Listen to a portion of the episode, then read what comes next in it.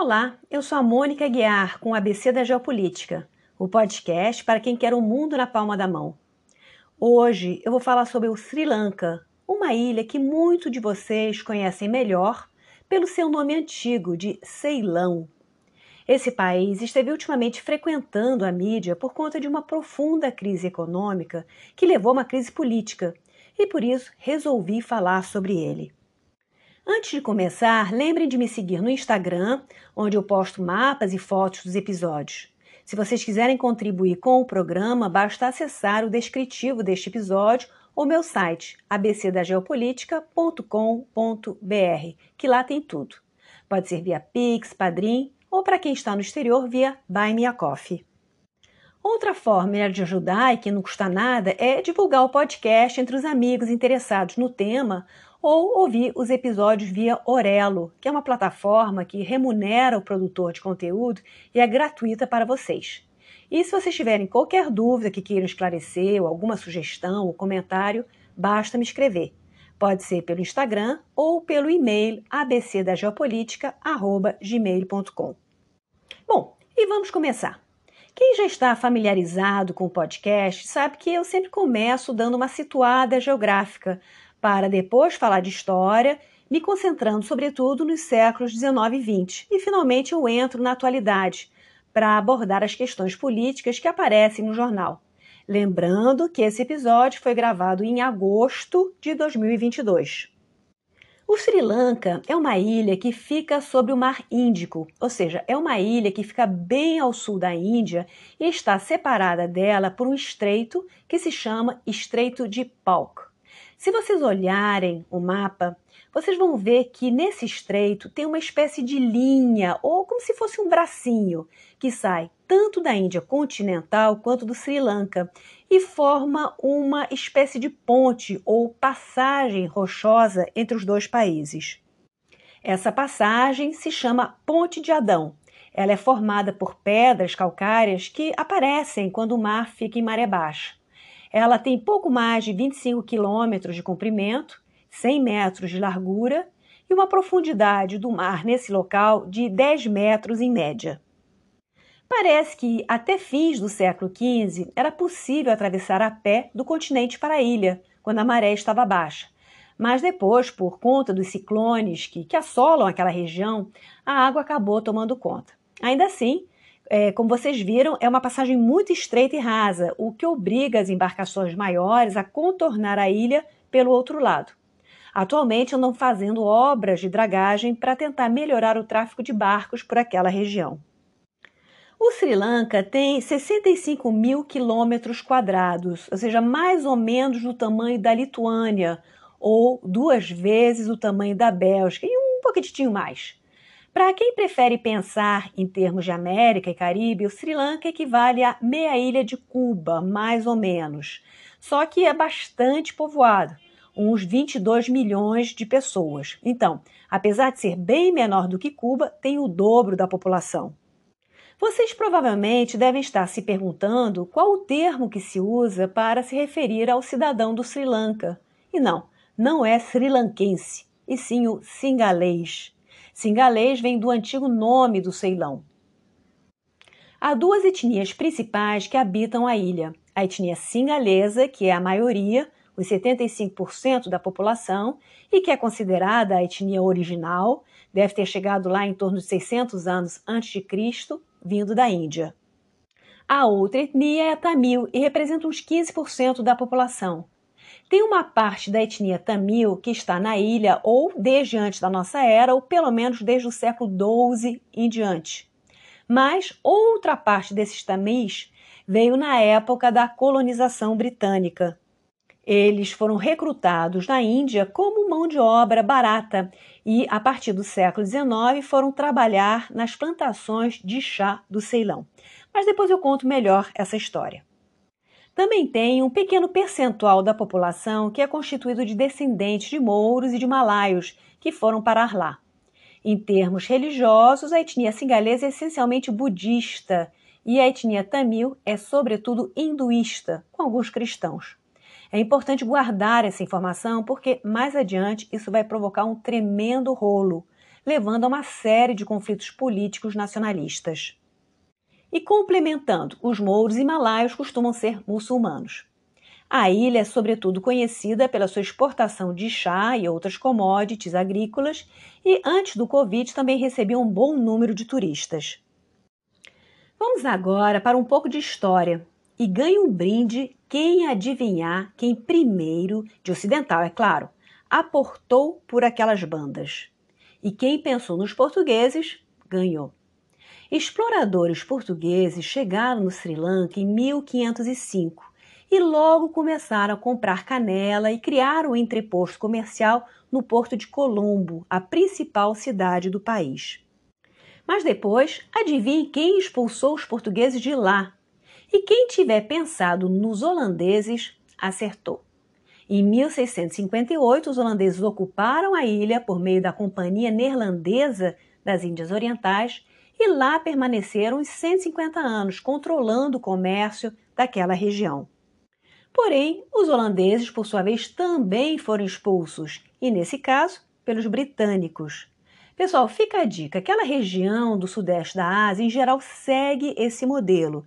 Primeiro chegaram os portugueses no século XVI, depois os holandeses no século XVII e finalmente os ingleses a partir do século XVIII e XIX, ou então os franceses também.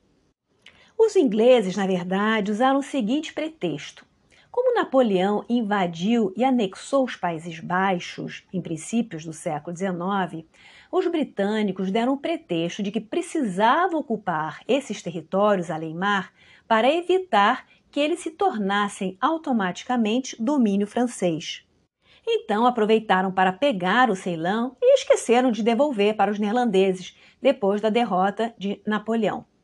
E isso porque, como os britânicos já estavam na Índia, eles perceberam a importância estratégica da ilha no trânsito comercial daquela região. Os portugueses e holandeses tinham feito um muito bom trabalho nos séculos anteriores para dominar a ilha, mas ainda assim faltava um último reino rebelde, o reino de Cande, mas no interior da ilha, e que tinha conseguido resistir graças a uma política de se aliar ao inimigo do seu inimigo. Sob o domínio português, eles tinham pedido ajuda aos holandeses e, sob os holandeses, pediram ajuda aos britânicos. Acontece que, quando chegou a vez dos britânicos, o pessoal de Cândia até conseguiu resistir um tempo e rolaram várias guerras. Mas, no final das contas, esse último reino livre sucumbiu. Em 1815 aconteceu a famosa Convenção de Cândia. Os nobres daquele reino, insatisfeitos com o seu rei, que era de origem indiana, acharam melhor entregar o poder para os britânicos. Esses nobres depois se arrependeram amargamente do que tinham feito e tentaram se rebelar e expulsar os britânicos de lá. Mas aí já era tarde demais e eles foram definitivamente derrotados pelos britânicos em 1818. A partir daí, a totalidade da ilha do Ceilão se tornou uma colônia britânica e assim permaneceu pelos próximos cento e tantos anos, até depois da Segunda Guerra Mundial. Mas antes de eu ir adiante, eu, quero fazer uma breve explicação sobre como funcionou a colonização britânica em geral e depois falar do Ceilão em particular.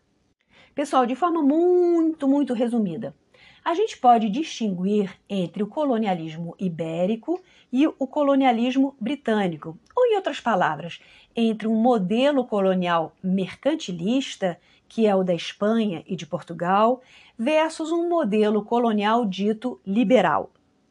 O modelo mercantilista buscava regiões que já eram prósperas para poder executar um padrão de acumulação mercantilista.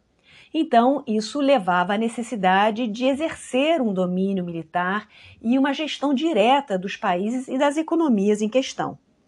Já o modelo dito liberal segue uma lógica um pouquinho diferente. No caso, os ingleses precisavam de matéria-prima para suas indústrias e depois queriam um mercado consumidor cativo para desovar sua produção industrial. Enfim, usando termos mais elegantes, precisavam de um mercado consumidor para as suas exportações industriais.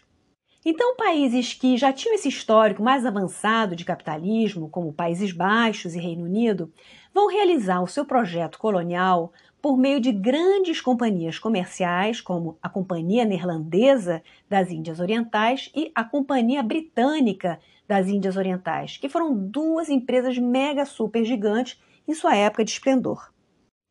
A vantagem desse modelo liberal de criar uma rede gigantesca comercial para atender aos interesses da metrópole é que ele consegue funcionar razoavelmente bem sem tanta necessidade de uma presença militar ou administrativa tão ostensiva nas colônias. O pessoal fazia um esquema indireto de administração, combinando com as elites locais para manter a ordem, agradando-as ou ameaçando-as segundo as necessidades. Esse esquema indireto era bem mais econômico, porque não era preciso investir tanto em aparelho administrativo e militar, o que era bom para os acionistas. E depois, quando as colônias passaram para a administração da coroa, também agradava ao parlamento. Então, de maneira geral, quando os britânicos se defrontavam a países com muita população, eles preferiam exercer uma ordem indireta, num modelo que exigia menos presença deles no local ou então adotar um formato híbrido, que foi o que aconteceu na Índia. Mas é claro que no império que se tornou tão vasto quanto o britânico, não dá para generalizar o modelo de dominação. Tinha um pouco de tudo. Cada caso era um caso, em função de sua maior ou menor importância no tabuleiro geopolítico como um todo. Dependendo do interesse estratégico do local, os britânicos podiam chegar com uma mão mais pesada e exercer uma administração direta. E o Sri Lanka, o Ceilão, foi justamente um caso desses. Pela sua localização estratégica sobre o Mar Índico e apesar de ser uma ilha complexa e bastante povoada, os britânicos acharam por bem exercer uma administração direta bem centralizada. De qualquer maneira, vejam bem, quando eu falo de modelo mercantilista ou liberal, eu não estou absolutamente querendo dizer que um seja melhor do que o outro. Só estou dizendo que esses modelos funcionaram com lógicas de acumulação diferentes, o que levou a modelos políticos também diferentes. E esses modelos é, também têm a ver com o próprio histórico político dos países colonizadores em questão. A realidade política de Espanha e Portugal, quando começaram seu processo de colonização nos séculos XV e XVI, não é a mesma da monarquia britânica ou da República dos Países Baixos no século XVII e XVIII, que tinha uma estrutura parlamentar bem mais forte. O projeto colonialista ibérico foi financiado pela própria monarquia. Já o britânico holandês teve seu fundamento numa companhia privada que tinha o apoio do governo e que só mais tarde passou para ele a incumbência de governar. De qualquer maneira, falando sobre a colonização europeia em geral e a britânica em particular, a partir do século XVIII e XIX, passou a haver aquela noção de estar fazendo um favor aos nativos, levando a eles a civilização ocidental. Sem lembrar de que essas civilizações eram antiquíssimas e com muitíssima coisa a ensinar aos europeus. Tanto que tem aquele poema infame, né? Não sei se vocês devem conhecer, do Rudyard Kipling, que é o autor, o criador do personagem Mowgli, em que ele fala do fardo do homem branco. Esse poema é ótimo de conhecer porque ele é recheado dessa visão eurocêntrica, né, bem preconceituosa da época. Eu vou só ler a primeira estrofe para vocês sentirem realmente né, o que, que se quer dizer, enfim, o que, que está por trás disso, depois vocês pesquisem o resto na internet. E o Kipling diz: Tomai o fardo do homem branco. Envia teus melhores filhos, vão, condenem seus filhos ao exílio, para servirem aos seus cativos, para esperar com arreios com agitadores e selváticos seus cativos, servos obstinados, metade demônio, metade criança. E por aí vai o escritor, né, se queixando das agruras de ter de civilizar aqueles selvagens mal agradecidos. Mas retomando o fio da meada. Como eu já falei antes, foi durante o domínio britânico que aconteceu a importação de mão de obra tamil, vinda da Índia para trabalhar nas plantações de chá. Era aquele esquema bem hipócrita que a gente conhece. Trabalhadores pagos, mas vivendo em situação análoga à escravidão. Então, no Sri Lanka de hoje, a população tamil se divide em dois subgrupos, tem os Tamil nativos do Sri Lanka, que são aqueles que estão desde sempre no país, e os chamados Tamil indianos, que são os descendentes dos trabalhadores trazidos pelos britânicos. Esse pessoal costuma ser um dos mais pobres do Sri Lanka e representa hoje em dia pouco mais de 4% da população total da ilha. O resto dos Tamil é de, nativo, de Tamil nativos do Sri Lanka, no sentido que eles estão é, desde sempre na ilha. Né? Esse grupo, então, representa uns 11% da população total e é mais abastado. Inicialmente, esses dois grupos de Tamil se viam como sendo diferentes um do outro, com os imigrantes recentes sendo considerados inferiores aos demais, bem dentro daquele espírito, daquela visão de casta hindu. Mas com os problemas decorrentes da guerra civil, é, que vai acontecer no século XX, né, que daqui a pouco eu falo, passou a haver uma maior identidade entre eles. Vamos para o século XX. Entre a Primeira e a Segunda Guerra Mundial, começou a surgir um movimento nacionalista singalês querendo se emancipar do Reino Unido.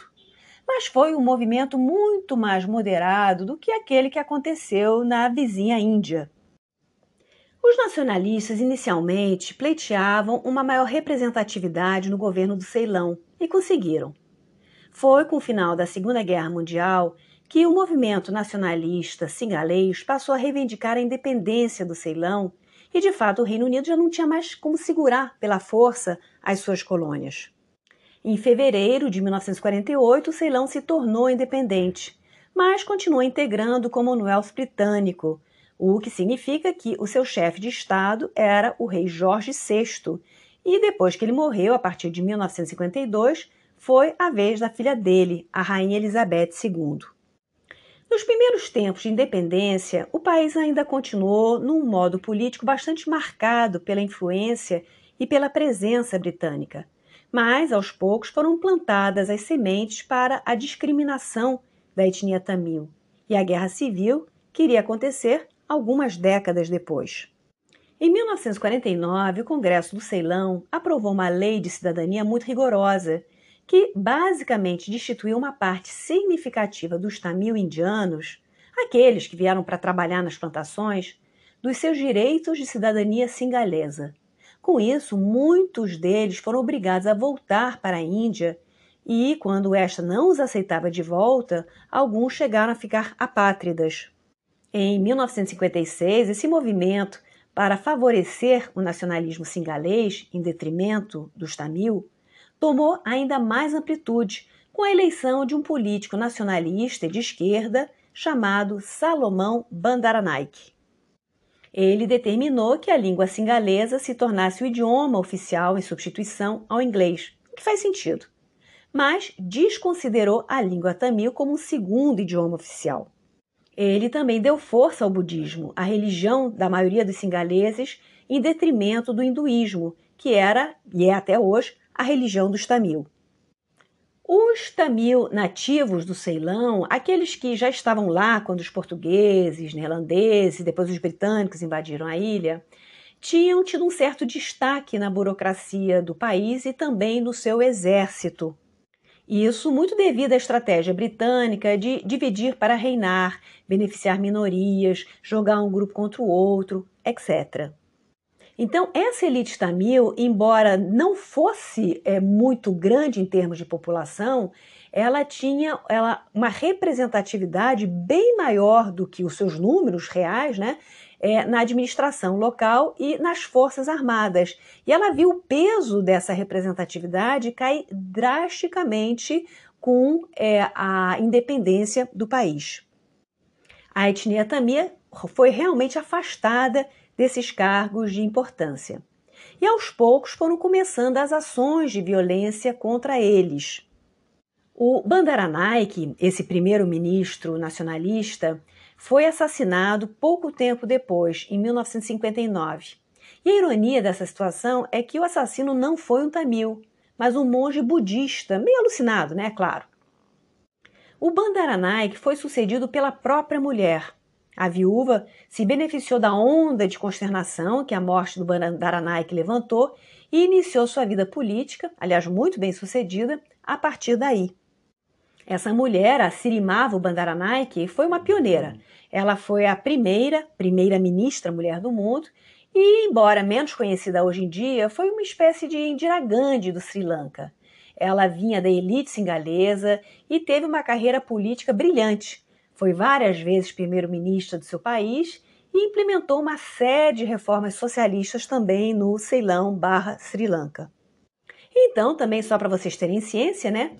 Durante a Guerra Fria, apesar do Ceilão, Sri Lanka, ser um país que participava do movimento dos não alinhados, eles, de maneira geral, tinham mais afinidade com a União Soviética. Foi justamente durante um dos governos da viúva Bandaranaike, em 1972, que o Ceilão mudou de nome e se tornou a República Democrática Socialista do Sri Lanka, deixando, portanto, de ter a Rainha Elizabeth como chefe de Estado. Essa decisão teve a ver com a vontade de romper os laços do país com seu passado colonial. Sri Lanka, Sri significa resplandecente, Lanka significa ilha, portanto, Sri Lanka é a ilha resplandecente. No meio disso tudo, a situação doméstica começou a ficar cada vez mais complicada.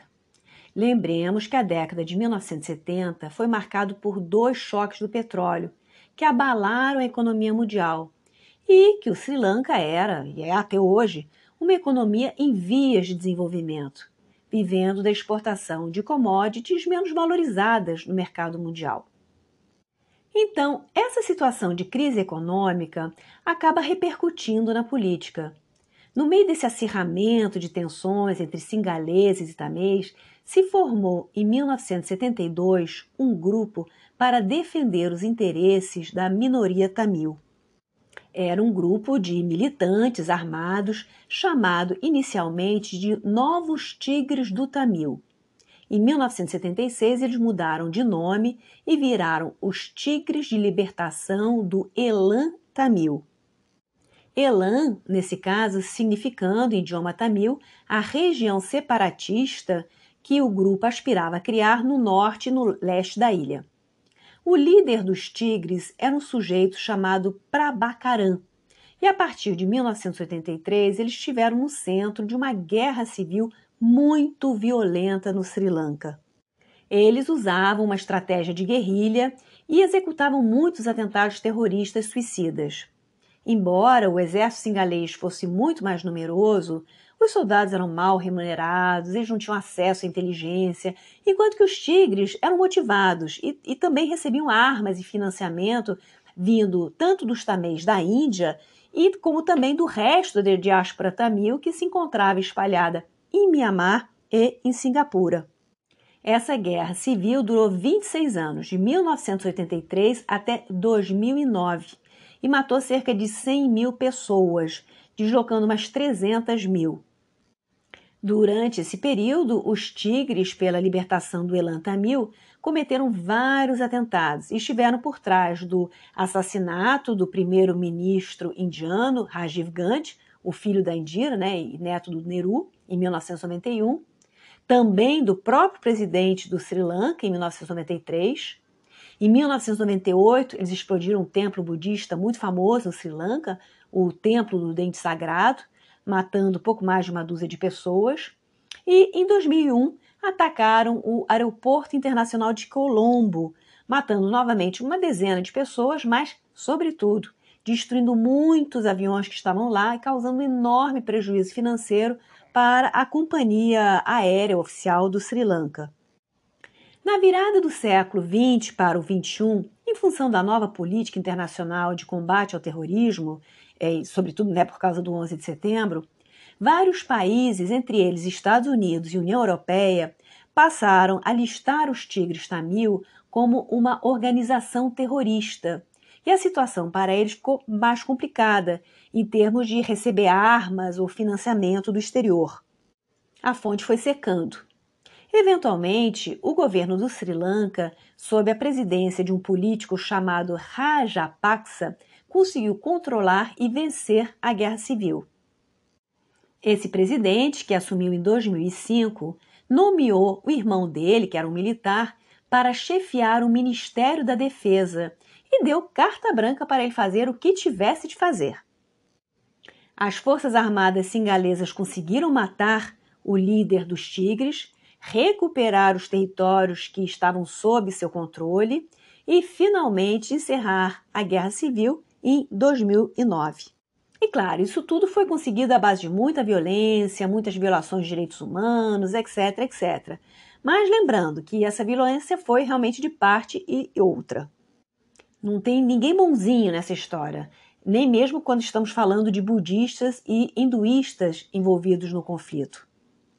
De qualquer maneira, é importante assinalar que esse sucesso político-militar dos irmãos Rajapaksa abriu para eles o caminho da política do Sri Lanka e eles aproveitaram para instalar toda a sua família confortavelmente no poder. Mas daqui a pouco eu volto a falar sobre isso.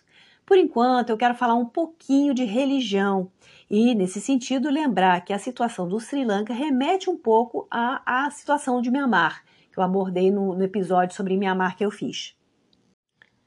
No Sri Lanka, assim como no Camboja, no Laos, na Tailândia e em Myanmar, se pratica o budismo Theravada, que é a mais antiga das tradições budistas.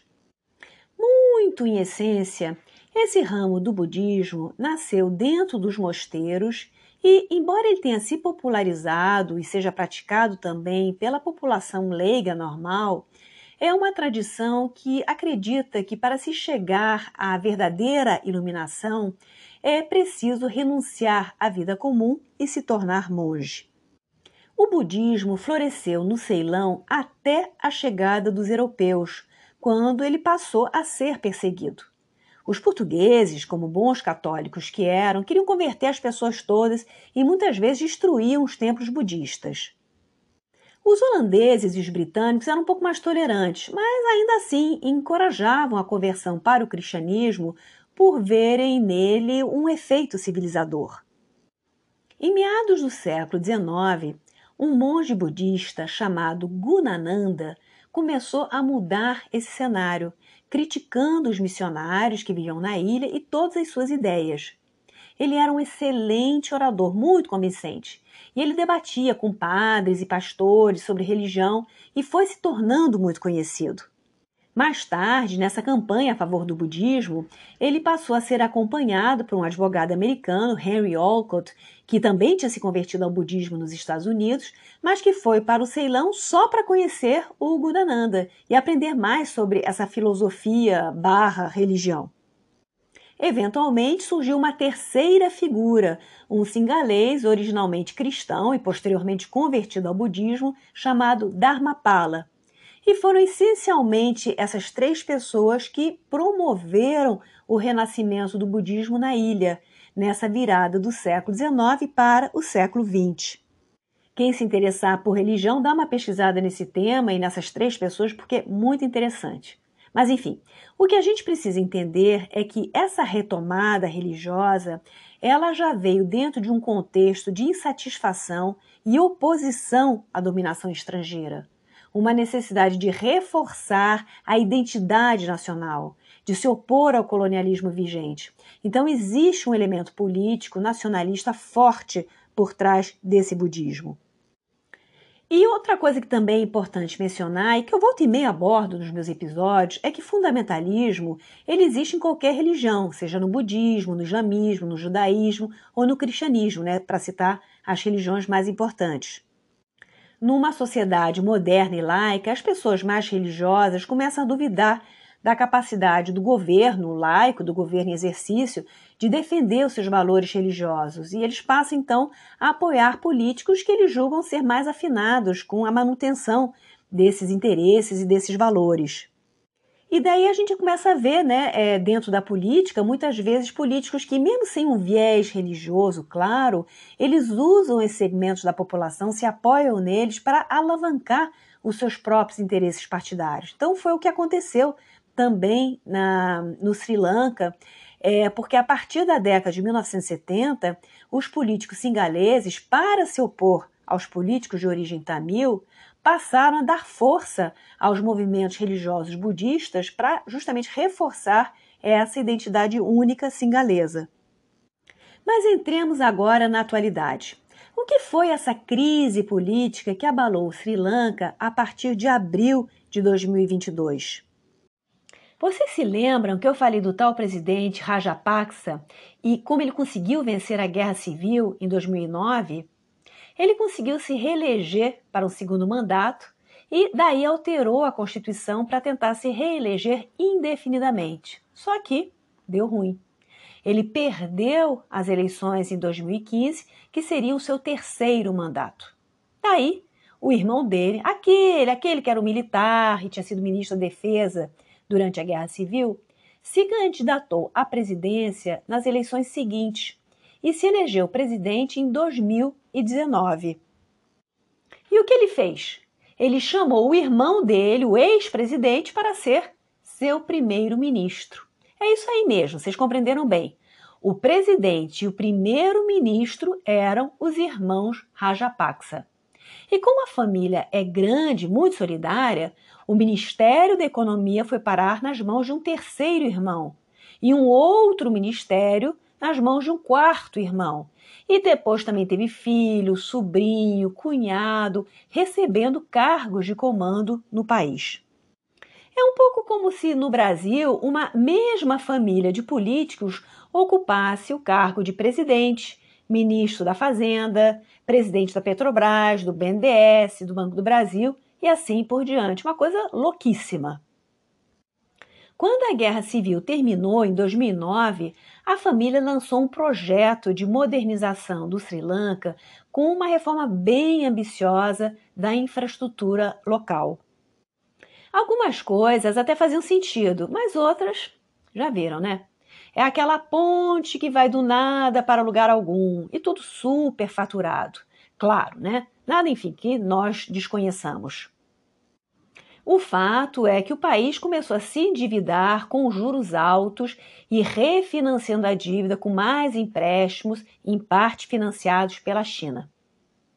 Daí, a família teve a ideia de fazer a transição para o cultivo orgânico como uma forma de melhorar a economia do país com a exportação de produtos agrícolas mais caros. Mas isso aconteceu sem muito planejamento. Eles pararam de importar fertilizantes e agrotóxicos de uma hora para outra. E a produção agrícola caiu barbaramente, causando escassez de alimentos e uma inflação justamente desses produtos básicos, causando fome. Daí precisaram importar essas comidas, né, esses alimentos, o que atrapalhou mais ainda a economia do país. Até porque suas exportações despencaram e as de chá também, porque teve gente que preferiu plantar alimentos nas terras que antes serviam para o plantio do chá. E claro, a pandemia e a queda na receita do turismo também, enfim, só contribuíram para piorar o quadro.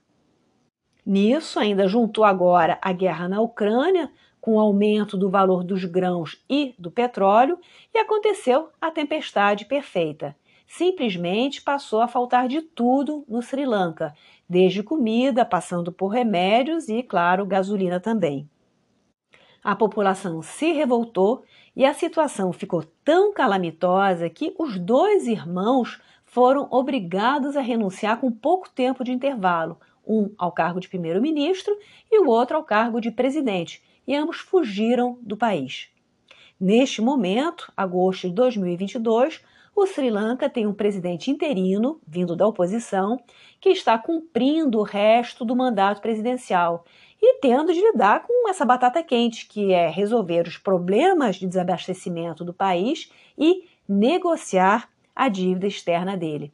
Infelizmente, o país está à beira de um colapso e ainda vamos ouvir falar bastante sobre ele. Pessoal, é isso aí. Espero que tenham gostado do episódio, ajudem a divulgar e até a próxima.